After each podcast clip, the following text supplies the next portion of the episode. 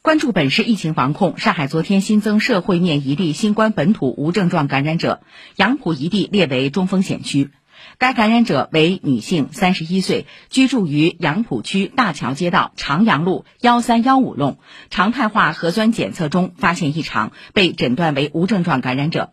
流调显示，该感染者活动轨迹除居住地外，主要涉及果品店、生鲜店等。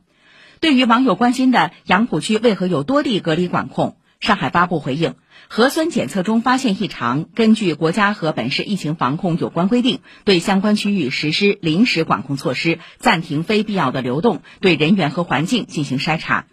此外，从今天零点起，静安区天目西路街道中华新路八百六十六号至八百八十六号、中华新路八百九十弄等四个中风险区解除管控。